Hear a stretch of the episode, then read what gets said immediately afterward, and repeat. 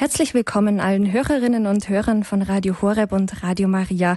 Mein Name ist Regina Frei und ich freue mich sehr, dass Sie in diesem schönen, heißen Sommertag im August heute mit unserem Radio verbunden sind. Heute Abend widmen wir uns einem weiteren Teil unserer Sendereihe mit dem Titel Chance zum Leben, Buße und Bußsakrament. Referent ist Pater Lukas Temme aus München. In den vergangenen Sendungen dieser Reihe haben wir ein bisschen zurückgeblickt und einen Blick in die Geschichte der Beichte in den vergangenen Jahrhunderten getan. Beim letzten Mal hat dann Pater Temme auch über die kirchenrechtlichen Bestimmungen rund um die Beichte berichtet. Heute Abend aber bleiben wir nicht nur draußen vor dem Beichtstuhl stehen, sondern wollen quasi hineingehen und eintreten. Denn heute wird das Thema Buße und Beichte richtig persönlich. Es geht unter anderem um die Frage, wie wir uns auf die Beichte vorbereiten können. Und liebe Zuhörerinnen und Zuhörer, wenn Sie jetzt die ersten vier Teile nicht gehört haben, dann lade ich Sie ein, bleiben Sie bitte trotzdem dran, denn jeder Teil dieser Reihe steht doch auch für sich und es braucht dazu kein Vorwissen aus den anderen Sendungen. Und auch heute Abend haben Sie die Möglichkeit, sich später in der Sendung mit Ihren Fragen bei uns zu melden und uns zu erreichen und Ihre Fragen an Pater Temme zu stellen. Und wann und wie Sie uns dann genau erreichen können, das werde ich Ihnen später genauer sagen. Jetzt begrüße ich aber herzlich unseren Referenten für heute Abend, Pater Lukas Temme von den Passionisten aus München. Guten Abend, Herr Pater Temme. Guten Abend.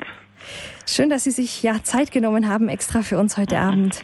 Herr Pater Temme, Jetzt haben Sie schon ja viermal über das Thema Buße und Beichte gesprochen und da geht es ja auch immer um Schuld und Sünde.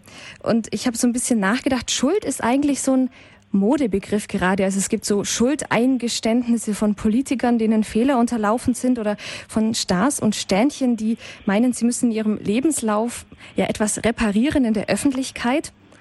Aber der Begriff Sünde, ist weniger beliebt. Das hört man nicht so gerne und lässt sich auch nicht so gerne sagen. Warum? Woran liegt das?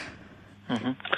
Ich glaube, weil Sünde schon wieder etwas, etwas viel persönlicher ist. Etwas, was ich, was ich, wie soll ich sagen, nicht so schnell wegschieben kann. Also heute ist ja in unserer Gesellschaft die Frage der Schuld. Schuld sind erst einmal immer die anderen. Ja, die Erziehung, das, die, die Gesellschaft, äh, die Gesellschaft, das Umfeld, in dem ich aufgewachsen bin und zurzeit lebe.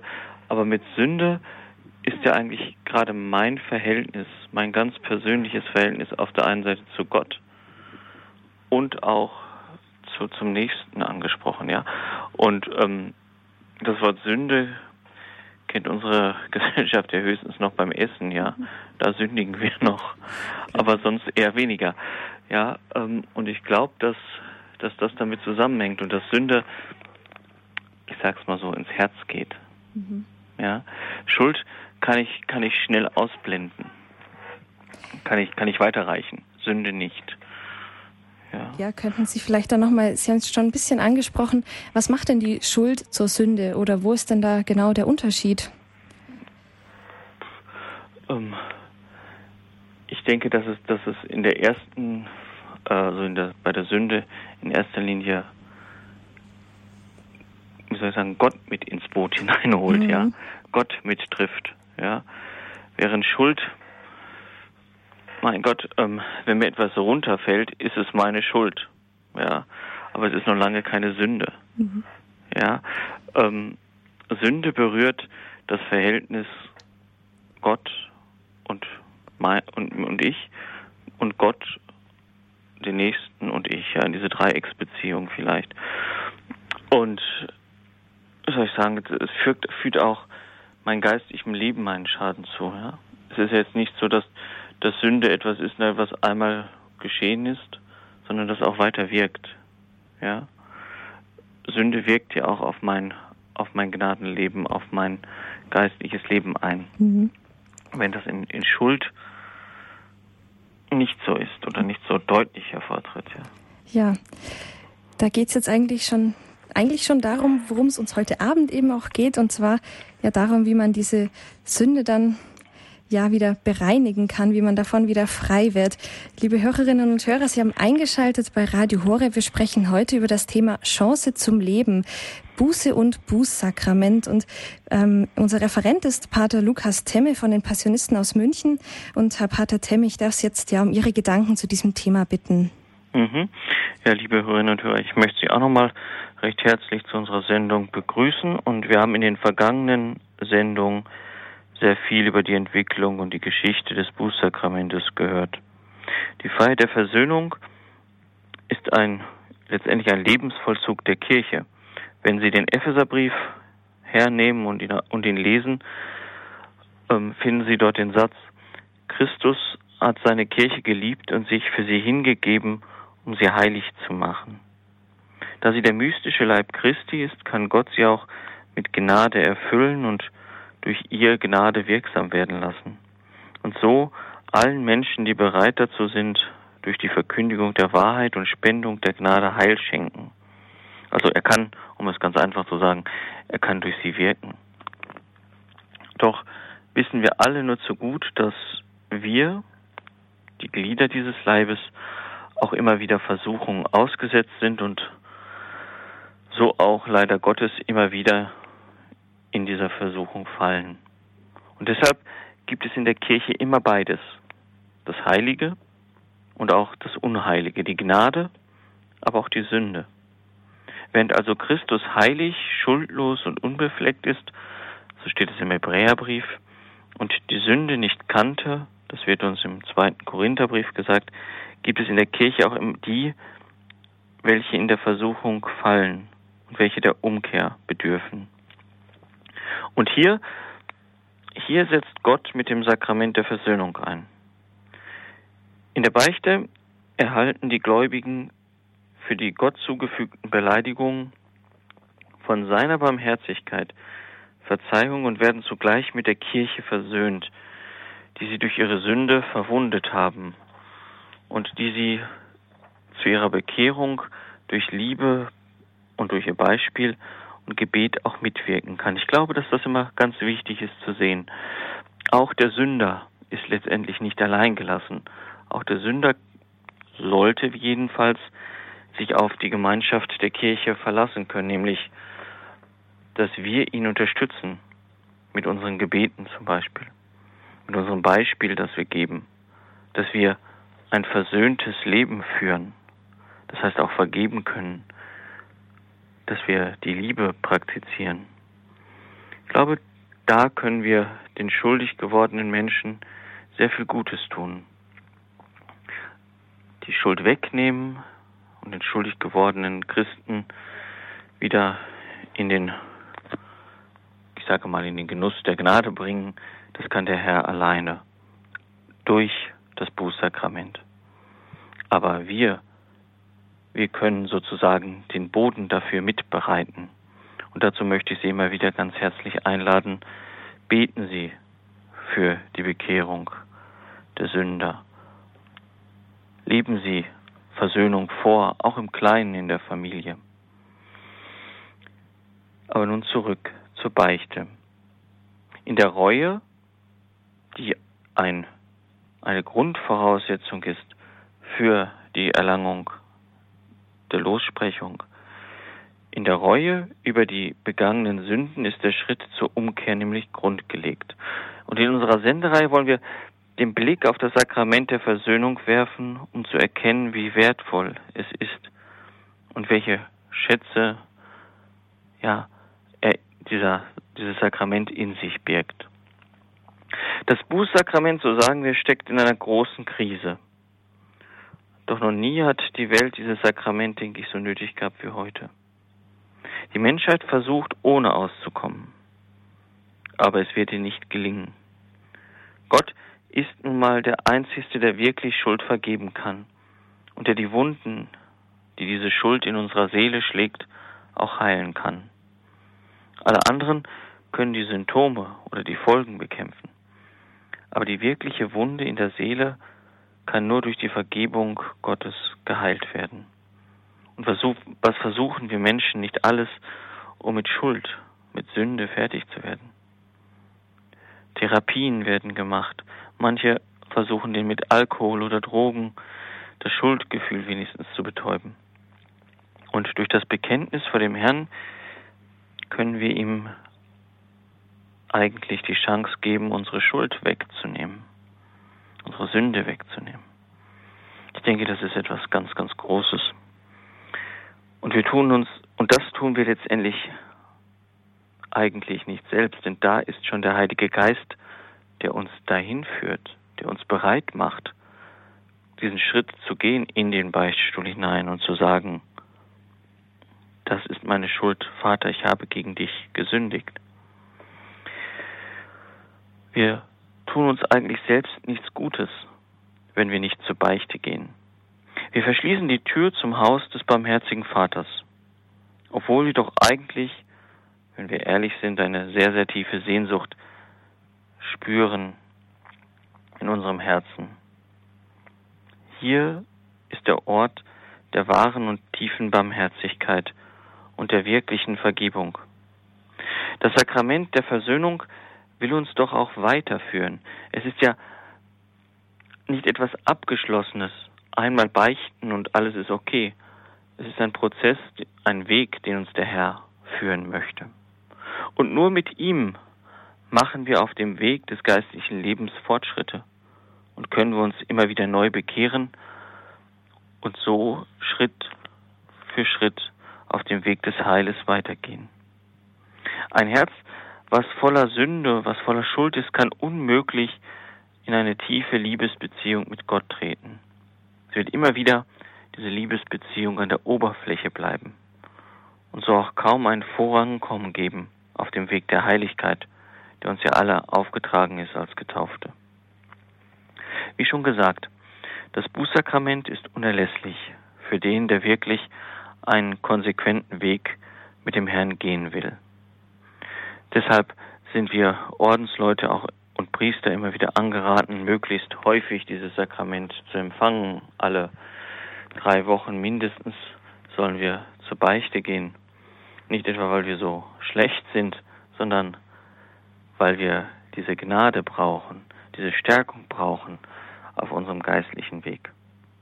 Wenn wir nämlich davon ausgehen, dass Gott der Herr, Hirt und Hüter unseres Lebens ist, dann dürfen wir auch davon ausgehen, dass, es, dass er es ganz bewusst gefügt hat, dass wir Gläubigen das Bußsakrament für unser ewiges Heil und unser geistiges Vorankommen dringend bedürfen.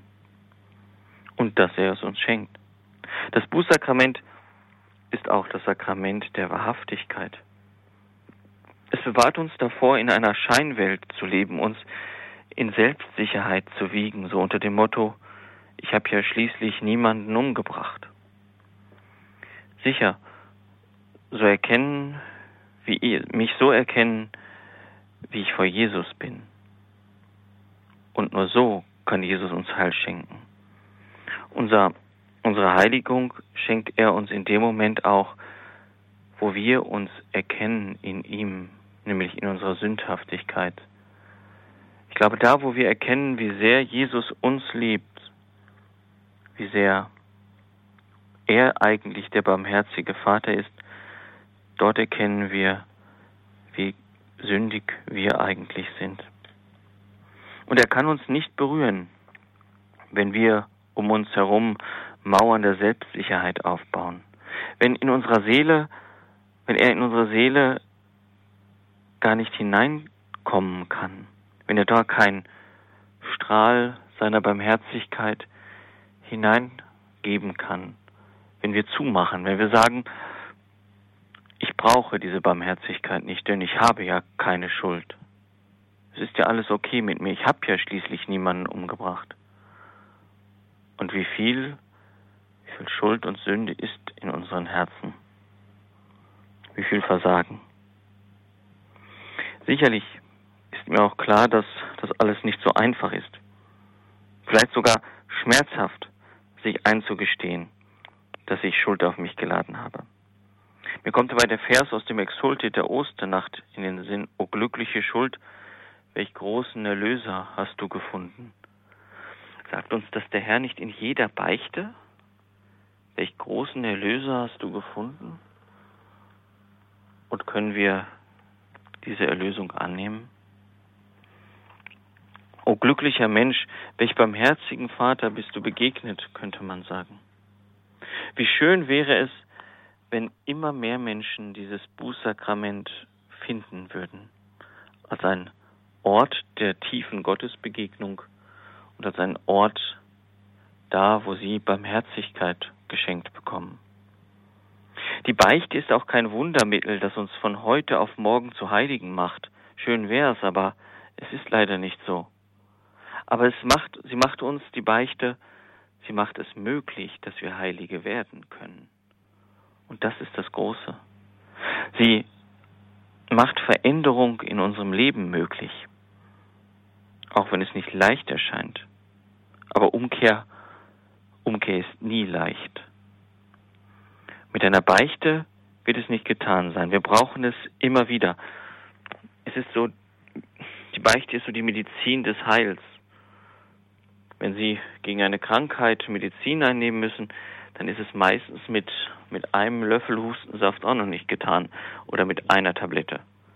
Man muss es regelmäßig nehmen. Und im Laufe der Zeit kommt es zur Besserung. Und so wird es, denke ich, auch mit der Beichte immer wieder sein. Wir müssen sie regelmäßig üben. Dann wird Gott seine Barmherzigkeit in der Beichte uns schenken und spürbar werden lassen. Nämlich, dass wir dann zu diesen Heiligen werden können. Gott verwandelt uns Schritt für Schritt durch die Beichte. Wir müssen uns eigentlich nur führen lassen. Es wird immer ein, ein kleiner Schritt weiter sein.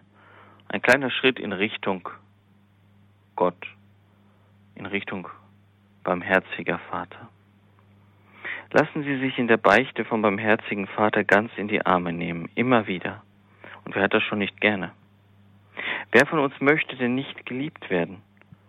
Und hier in der Beichte kommt es zu einer wahnsinnigen Liebesbegegnung, nämlich Gott und der Sünder. Und deshalb kann ich Ihnen, liebe Hörerinnen und Hörer, nur empfehlen, aus eigener Erfahrung auch, gehen Sie oft zur Beichte. Lassen sich immer wieder neu von Gott Segen, Heilung, Vergebung und Liebe zusprechen. In einem nächsten Schritt, den wir nach der Musikpause machen wollen, möchte ich dann mit Ihnen einen Blick auf die Beichtvorbereitung werfen.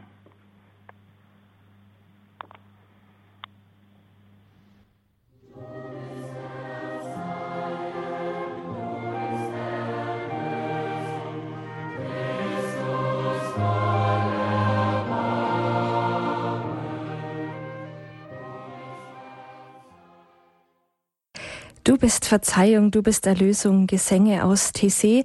Passend hier bei Radio Horeb zu unserem Thema heute Abend. Und zwar spricht Pater Lukas Temme von den Passionisten aus München über das Thema Chance zum Leben, Buße und Bußsakrament. Und wir fahren nun fort im zweiten Teil seines Vortrags.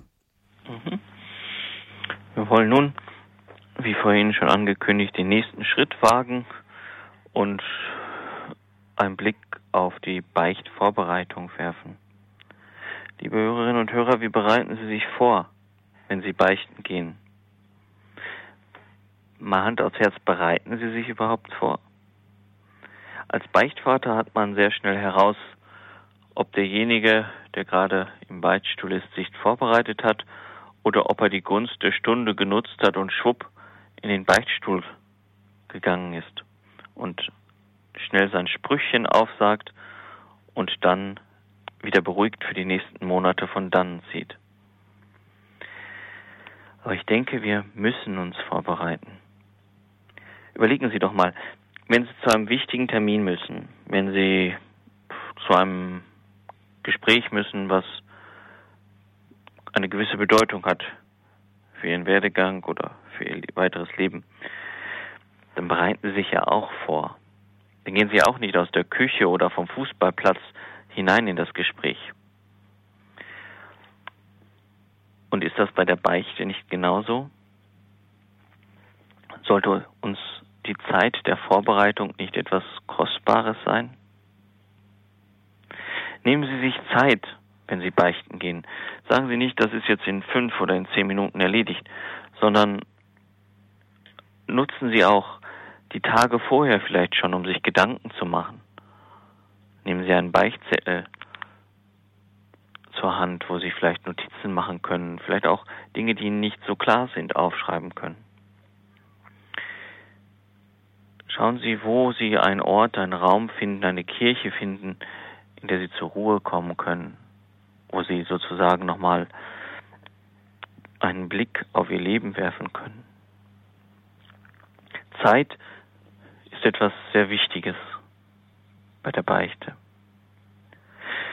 Beginnen Sie vielleicht mit einem Gebet zum Heiligen Geist. Das dürfte sehr, sehr hilfreich sein, dass er Ihnen helfen möge, Ihre Sünden zu erkennen. Vielleicht auch die, die schon länger zurückliegen. Bitten Sie den Heiligen Geist, er möge Ihnen helfen, eine gute Beichte abzulegen und die Gnade, die Gott Ihnen in diesem Sakrament schenken möchte, aufzunehmen und mit ihr zu wirken. Und beten Sie vielleicht auch ruhig für den Beichtvater, zu dem Sie gehen, dass er Ihnen den Weg, den Weg des Heiles weiterführen könne und möge. Und dann beginnen Sie mit der Gewissenserforschung. Und da gibt es mehrere Möglichkeiten. Das Gotteslob bietet Ihnen einige Gewissensspiegel an, mit deren Hilfe man sein Leben betrachten kann und die Sünden finden kann. Für mich sind immer drei Gesichtspunkte sehr wichtig für eine gute Gewissenserforschung. Erstens, wie ist mein Verhältnis zu Gott? Kommt Gott in meinem Leben vor? Welche, welchen Rang nimmt er dort ein? Ist er nur der Gott, der abrufbar ist, dann, wenn es mir schlecht geht? Oder ist er wirklich die Mitte meines Lebens? Also wie ist mein Verhältnis zu Gott? Aber genauso wichtig ist, wie ist mein Verhältnis zum Nächsten? Stört mich der Nächste nur? Oder sehe ich in ihm auch das Ebenbild Gottes begegne ihm auch so? Und wie ist mein Verhältnis zu mir selbst? Kann ich mich selbst annehmen, so wie ich bin, vielleicht auch gerade mit meiner Schuld? Ein nüchterner Blick auf das eigene Leben in aller Demut und Ehrlichkeit ist für eine gute Beichte eine unverzichtbare Voraussetzung. Nur wenn ich mich meinem Leben wirklich stelle, wenn ich nichts beschönige oder herunterspiele, kann Gott mir die Gnade schenken, meine Sünde wirklich zu entdecken. Wir kennen uns doch zu gut.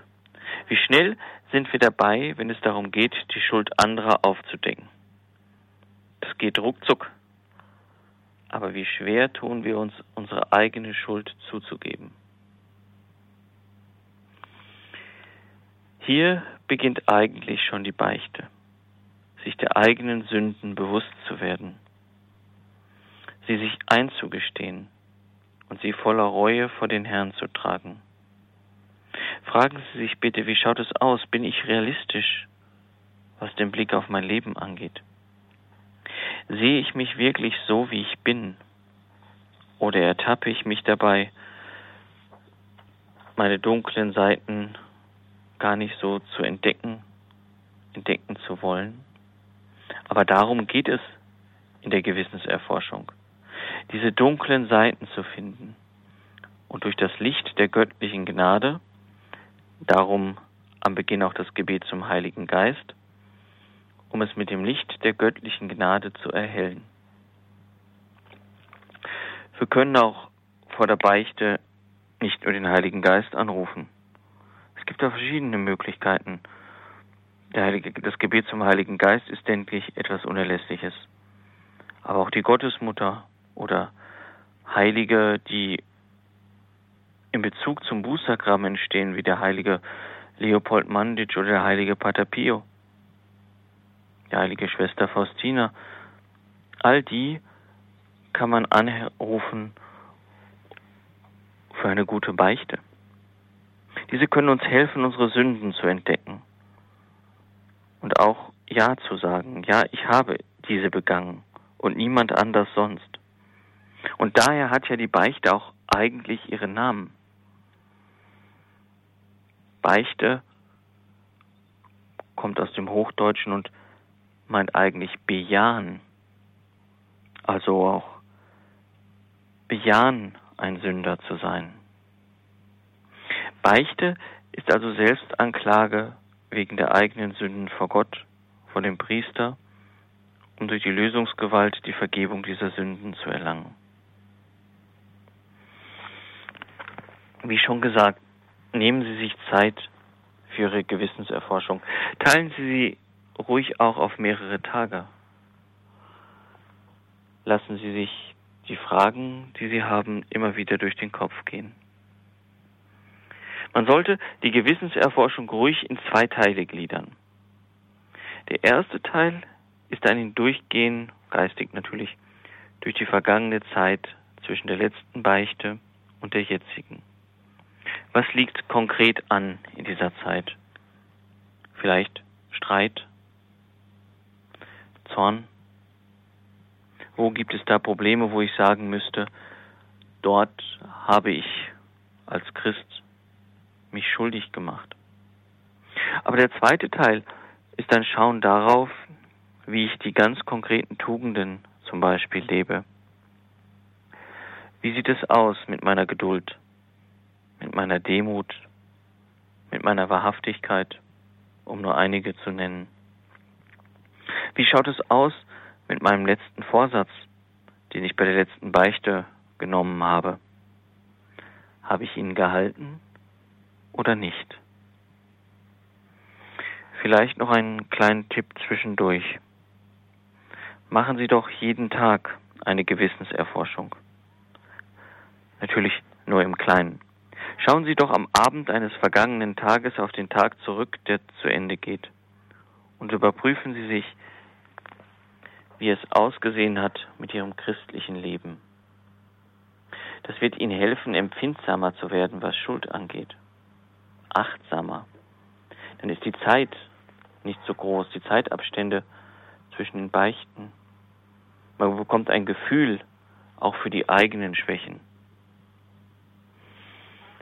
Aber nun zurück zur Beichte. Die Gewissensspiegel geben mein Programm vor, welches für den Christen den Weg des Heils aufzeigen kann. Zum Beispiel gibt es im Gotteslob einen Gewissensspiegel, der sich an den zehn Geboten orientiert. Oder die Seligpreisungen der Bergpredigt können so einen Weg aufzeigen. Wer sich hieran orientiert, wird auch seine Schuld recht bald finden. Die Schuld, welche wir uns im Gebet und in der Meditation über die Gewissensspiegel bewusst geworden sind, tragen wir dann in der Beichte zum barmherzigen Vater. Vielleicht können wir uns einfach mal ein Beispiel für eine Gewissenserforschung anschauen. Wenn Sie sich zum Beispiel die zehn Gebote hernehmen, dann könnte beim dritten Gebot Gedenke, dass du den Sabbat, den Sonntag heiligst, Folgendes in ihrer Betrachtung stehen. Habe ich an Sonnen- und gebotenen Feiertagen aus eigener Schuld die heilige Messe versäumt? Oder habe ich ohne Grund an Sonn- und Feiertagen gearbeitet und somit körperliche und geistige Erholung unmöglich gemacht? Habe ich mich in der heiligen Messe ablenken lassen? War ich unaufmerksam? Oder habe ich aus Neugier herumgeschaut? Habe ich andere vielleicht durch mein Verhalten sogar abgelenkt? Das wären nur einige wenige Fragen, die zum Beispiel für das dritte Gebot wichtig wären in Betrachtung auf Beichte. Wie heilige ich den Sonntag? Und hier ist, denke ich, dieser Beichtzettel wichtig, sich Notizen machen, wenn Sie diese zehn Gebote durchgehen. Sollte, sollte Ihnen während der Gewissenserforschung ein Sachverhalt vielleicht gar nicht klar sein? Sollten Sie sich nicht sicher sein, ob es Sünde ist oder nicht? Steht Ihnen der Beichtvater gerne zur Verfügung? Haben Sie keine Hemmungen nachzufragen, das und das ist mir jetzt nicht klar? Übrigens, nur am Rande, auch der Priester bereitet sich auf die Beichte vor, die er hören wird. Nämlich dazu, dadurch, dass er ganz besonders den Heiligen Geist anruft, damit er den richtigen Zuspruch in Liebe geben kann. Unser jetziger Heiliger Vater hat einmal geschrieben, die Gewissenserforschung ist das Tor zu den drei Büßeakten, dem Bekenntnis, der Reue, der Besserung und der Genugtuung. Ist selbst als Stehen vor dem Angesicht Gottes, also die Gewissenserforschung, das Fundament für alles, was vom Menschen her im Bußsakrament getan werden kann und was von Gott her dem Menschen geschenkt werden soll. Am Anfang und in der Mitte der Gewissenserforschung steht darum immer das Flehen um den Geist Gottes, damit unser Verstand und unser Herz erleuchtet werden, damit wir uns selbst recht erkennen, uns so erkennen, wie wir bereits von Gott erkannt sind. So weit der Heilige Vater. Und ich denke, hier wird uns noch einmal ganz deutlich gesagt, wie wichtig die Gewissenserforschung, die Vorbereitung also ist. Aber ich denke, dass in diesem Text eigentlich auch sehr schön gesagt wird, dass letztendlich auch hier die Gnade Gottes dabei sein muss, um die tiefe oder die tiefere Erkenntnis unserer Sünden zu haben. Hier bereits wirkt Gott schon. Nach der Musikpause wollen wir dann den Schritt in den Beichtstuhl hineintun und schauen, wie eine Beichte genau abläuft.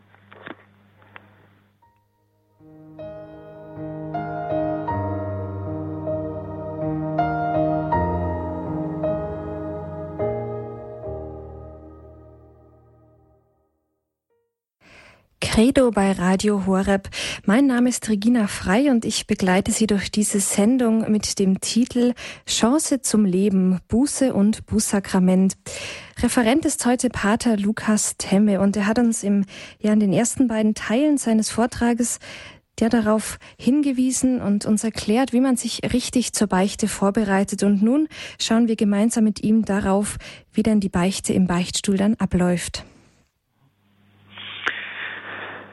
Wenn der Beichtende in den Beichtstuhl kommt, beginnt er mit dem Kreuzzeichen und damit, dass er dem Beichtvater mitteilt, wann seine letzte Beichte gewesen ist. Beim fremden Beichtvater, denke ich, ist es sehr hilfreich, wenn man kurz etwas über seine Lebensverhältnisse sagt. Also, ob man verheiratet ist, ob man Kinder hat, wie alt man ist damit der Beichtvater sich ein Bild machen kann über den, der zur Beichte kommt. Der Beichtende kann das Bekenntnis seiner Sünden mit einem allgemeinen Schuldbekenntnis beginnen. Ich bekenne. Und dann sollte er mit seiner konkreten Schuld, seiner konkreten Sünde weiterfahren. Wenn nötig, kann ihm der Priester auch helfen. Also, wenn Sie einmal nicht weiter wissen, können Sie durchaus sagen, Herr Pfarrer oder Herr Pater, ähm, fragen Sie mich aus, ist öfter mal eine Antwort, eine Frage, die man im Beichtstuhl bekommt. Oder ähm, helfen Sie mir, fragen Sie nach. Haben Sie keine Hemmung, den Beichtvater zu fragen, dass er Ihnen hilft, Ihre Sünden zu erkennen vollständig und diese zu beichten zu finden. Aufgabe des Priesters ist es, den Gläubigen zu ermuntern, seine Sünden wirklich zu bereuen. Durch geeignete Ratschläge soll der Priester ihm helfen, ein neues Leben zu beginnen. Ein Leben im Stand der Gnade. Sollte es nötig sein, soll er ihn ermahnen, ein christliches Leben zu führen. Wenn der Beichtende Schaden angerichtet hat oder ein Ärgernis gegeben hat, dann soll der Priester dem Gläubigen eine angemessene Wiedergutmachung aufgeben. Die Gebetsbuße, welche wir nach jeder Beichte oftmals aufbekommen, ist so ein kleines Zeichen der Wiedergutmachung. Ein Zeichen, dass Gott erkennt, es ist im Ernst mit der Umkehr. Also der Beichtende nennt seine Sünden und am Schluss sagt er, ich bereue sie von Herzen. Die Reue ist eine sehr, sehr wichtige Voraussetzung, um die Absolution zu bekommen, um die Lossprechung zu bekommen. Denn nur dem, der seine Schuld wirklich bereut, kann vergeben werden. Es ist auch sinnvoll, um nochmal auf die Buße, die Wiedergutmachung zurückzukommen, es ist sinnvoll meines Erachtens, dass die Buße, die mir ein Pfarrer aufgibt oder ein Pater aufgibt, etwas mit der gebeichteten Schuld zu tun hat. Sie sollte der Schwere und der Art der Sünde entsprechen. Wir dürfen, denke ich, nicht vergessen, dass Sünde auch immer einen sozialen Aspekt hat.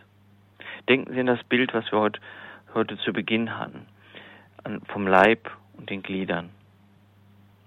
Wenn ein Glied leidet, leiden alle Glieder mit.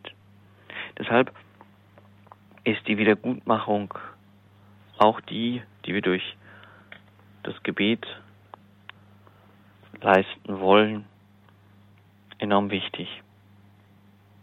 Sagen Sie Ihre Sünden ruhig so, wie sie Ihnen einfallen. Oder besser ist natürlich noch, wenn Sie einen Beichtzettel mitnehmen.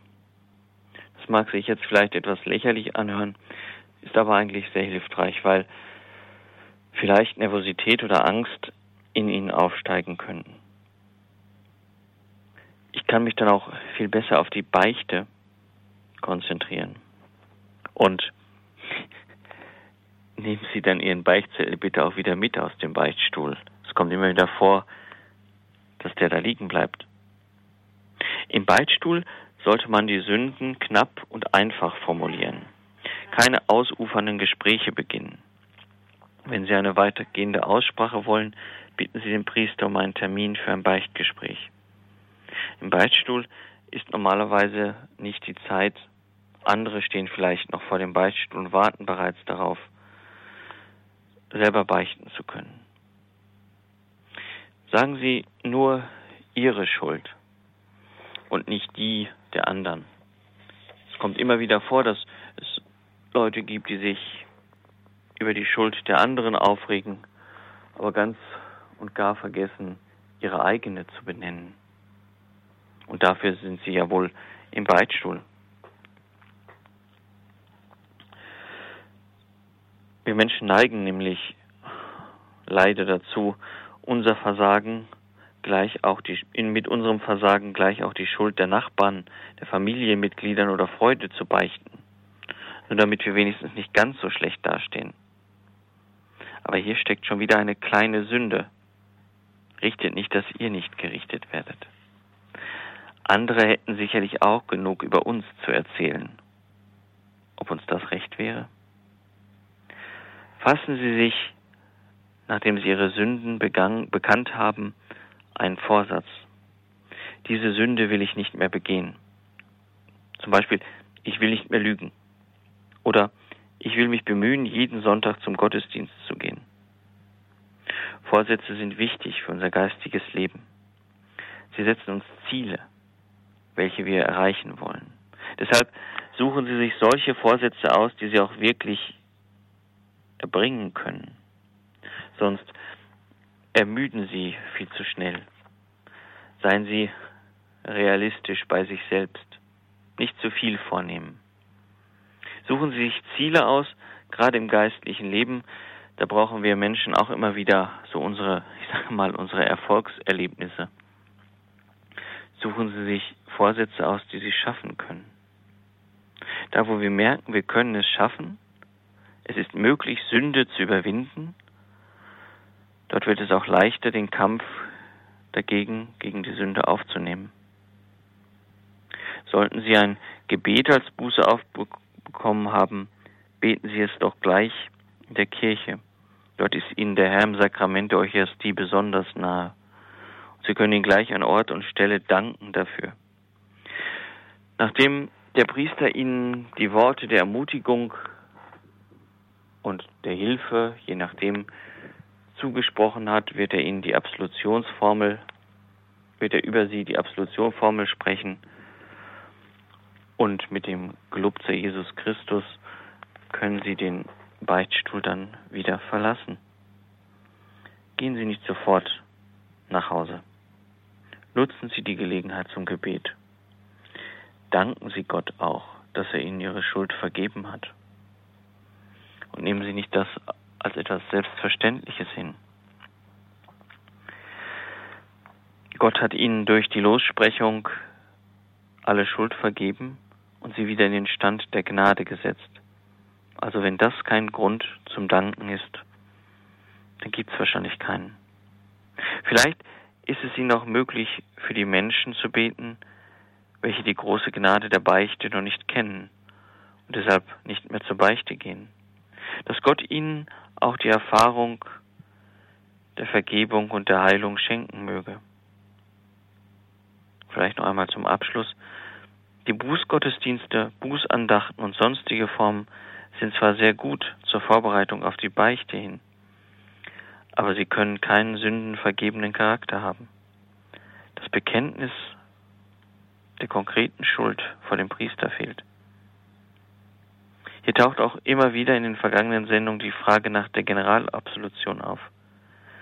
Diese ist nur in ganz besonderen Fällen erlaubt, bei Kriegsgefahr oder Seuchen oder sonstigen Katastrophen, bei denen es dem Priester unmöglich ist, jedem Einzelnen die Beichte abzunehmen.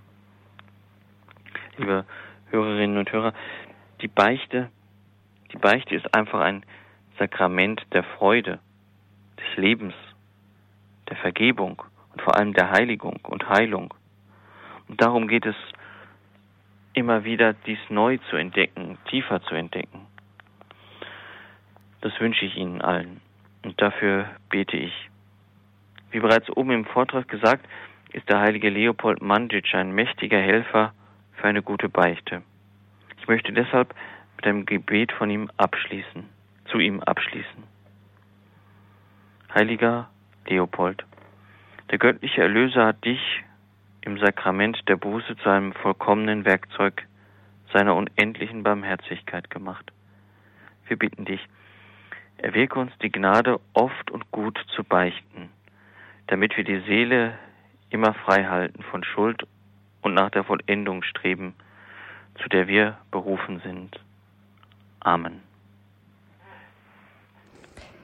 Herzlichen Dank, Pater Temme, für diesen Vortrag. Liebe Hörerinnen und Hörer, Sie haben eingeschaltet bei Radio Horeb. In der Credo-Sendung sprechen wir heute über das Thema Chance zum Leben, Buße und Bußsakrament. Und wenn Sie nun eine Frage haben an unseren Referenten, dann lade ich Sie herzlich ein, sich bei uns telefonisch zu melden. Und Sie können gerne schon jetzt bei uns anrufen. Wir machen jetzt eine kurze Musikpause.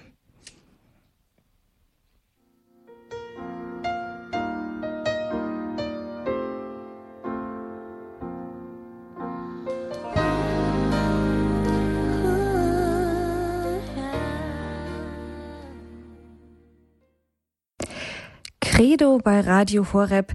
Heute mit dem Thema Chance zum Leben, Buße und Bußsakrament. Referent ist Pater Lukas Temme aus München. Liebe Hörerinnen und Hörer, unser Telefon blinkt schon ganz fleißig. Wenn Sie eine Frage haben, dann darf ich Sie einladen, sich bei uns zu melden. Es gibt uns auch eine erste Hörerin aus Nordrhein-Westfalen erreicht. Guten Abend. Guten Abend. Ich habe an, die, an den Beichtvater eine Bitte oder einen Vorschlag. Und zwar gibt es ja, das steht im Schott äh, auch drin, dass der Priester beim Segen zu Anfang auch äh, sagt, äh, der Herr sei auf dein, in deinem Herzen und auf deinen Lippen, damit du die Sünden recht bereust, äh, beichtest. Entschuldigung. Und am Schluss das finde ich irgendwie tröstlich und beruhigend.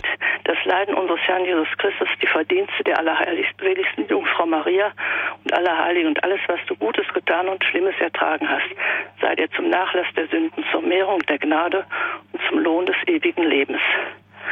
Das ist nochmal ein, ich sag, mhm. Schuss mehr drauf.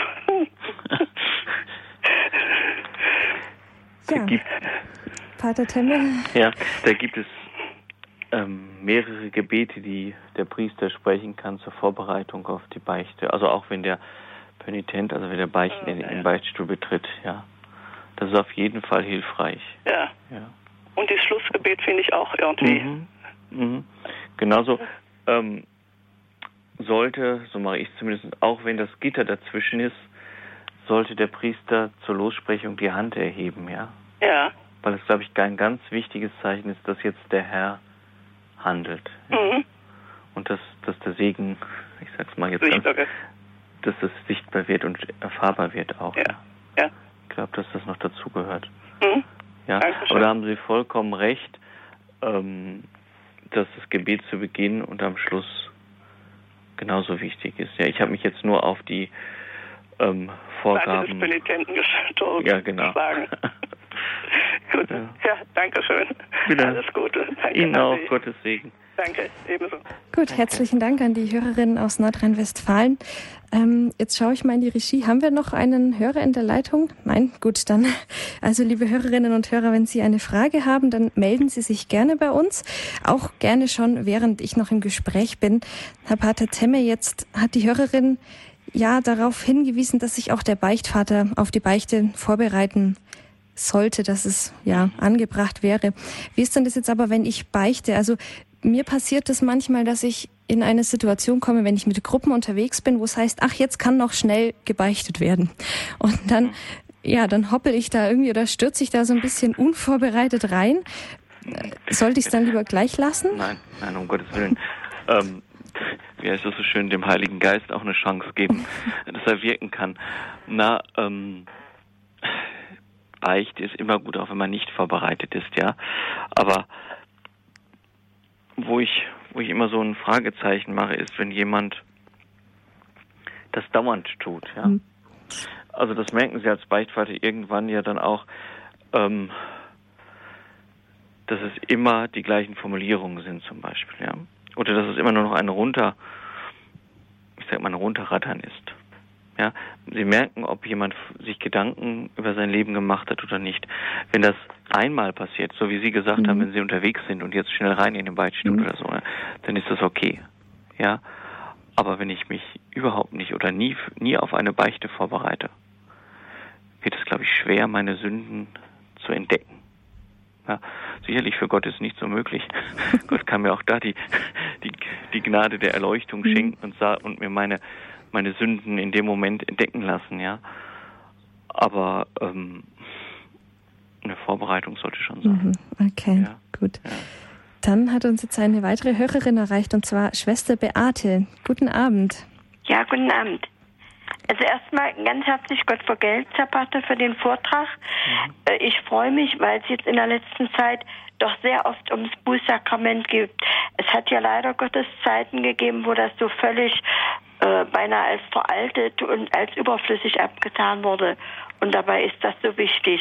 Aber, nein, jetzt kommt äh, manchmal bin ich ganz schön erschrocken jetzt, obwohl Sie das also so ganz sehr betonen mit der Vorbereitung. Ich meine, ich bin jetzt fast 50 Jahre Ordensschwester mhm. und da äh, geht es Ihnen vielleicht auch so, ist so eine gewisse, wie soll ich sagen, Routine. Manchmal ja. denke ich, mein Gott, man muss sich doch nicht eine halbe Stunde vorbereiten.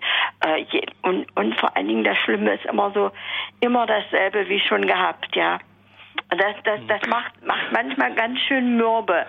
Und jetzt habe ich aber, ich weiß jetzt nicht, ob das bei Ihnen, ob das im letzten Vortrag war, wie Sie, da haben, ich glaube, Sie haben das gesagt, äh, naja, manche kommen und sagen, äh, ja, und was ich vergessen habe, möchte ich mit einschließen. Und dann muss ich Ihnen ehrlich sagen, da bin ich ganz dolle erschrocken, weil ich das auch drauf habe.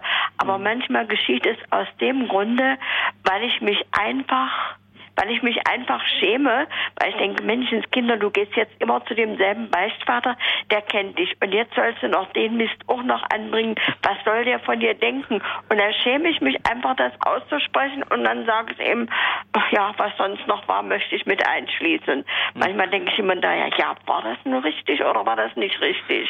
Naja, ähm, wenn Sie es wirklich nicht mehr wissen, was Sie gemacht haben, sagen Sie es auf jeden Fall, ja. Ähm, die Formulierung kann, sollte man immer sagen.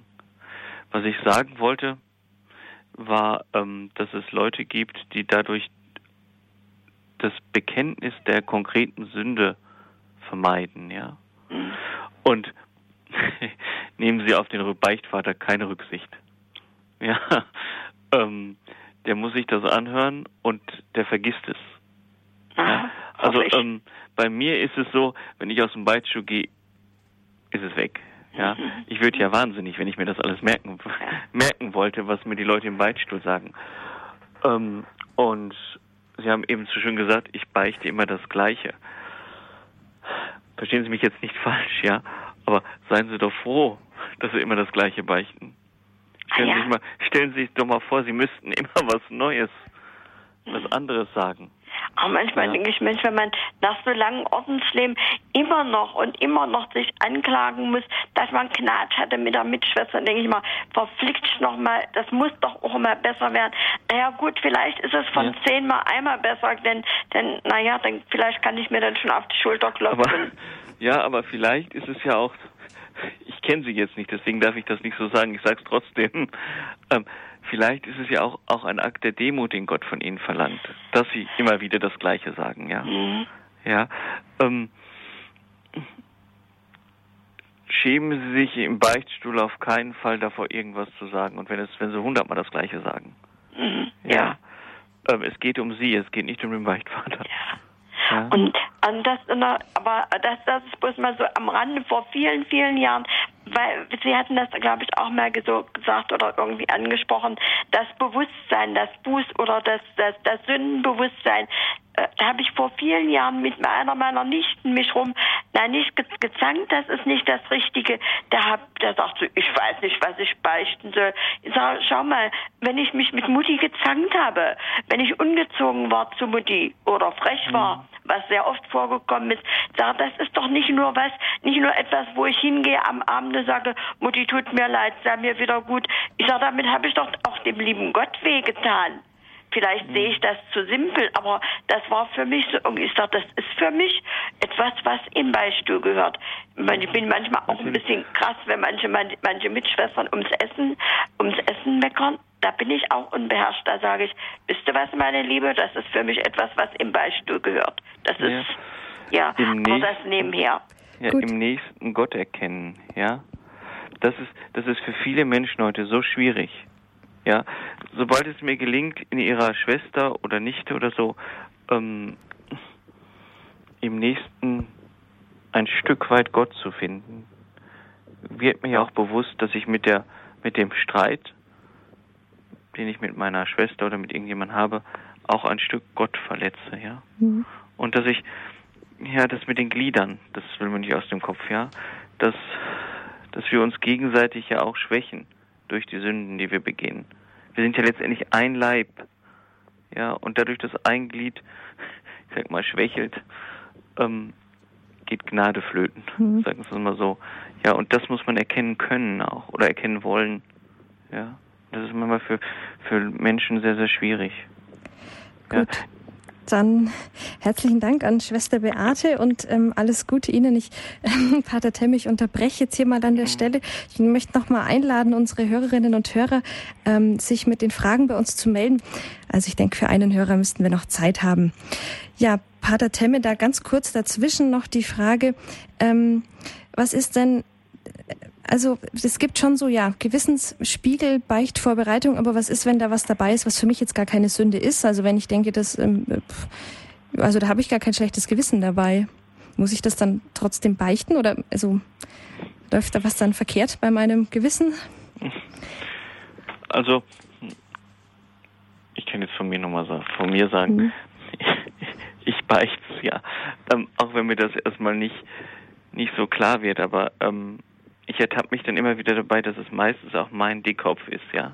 Den ich dann schon mhm. wieder aufgesetzt habe, wo ich dann sage, das will ich jetzt einfach nicht einsehen, ja. Ähm, deshalb ist das war das, was ich vorhin gemeint habe, deshalb ist es gut, zum Heiligen Geist zu beten, ja, dass mir das bewusst wird. Ja. Und vielleicht wird mir auch manches erst bei der zweiten Beichte bewusst, dass es Schuld ist. Die Erfahrung habe ich immer wieder gemacht, dass Leute, die jetzt nach Jahren mal wieder zum Beichten kommen, gesagt haben, Vater, ich habe doch nichts, ja, ein bisschen gestritten haben, war mehr aber auch nicht, ja. Und dann frage ich immer, wo wollen Sie sich denn bessern? Und dann, dann kommt auf einmal eine ganze Menge. Ja. Mhm. Ähm, manchmal muss man sich so auch ein Stück weit auf, auf Entdeckungsreise der Schuld geben. Ja. Mhm.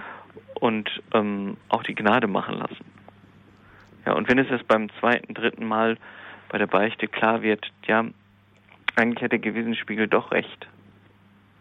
Ja. Deswegen sage ich den Leuten immer, also beichten sie vielleicht auch das, wo sie, wo sie so mit Zähne knirschen hinterstehen und sagen, das könnte man ja eigentlich durchgehen lassen, ja. Mhm.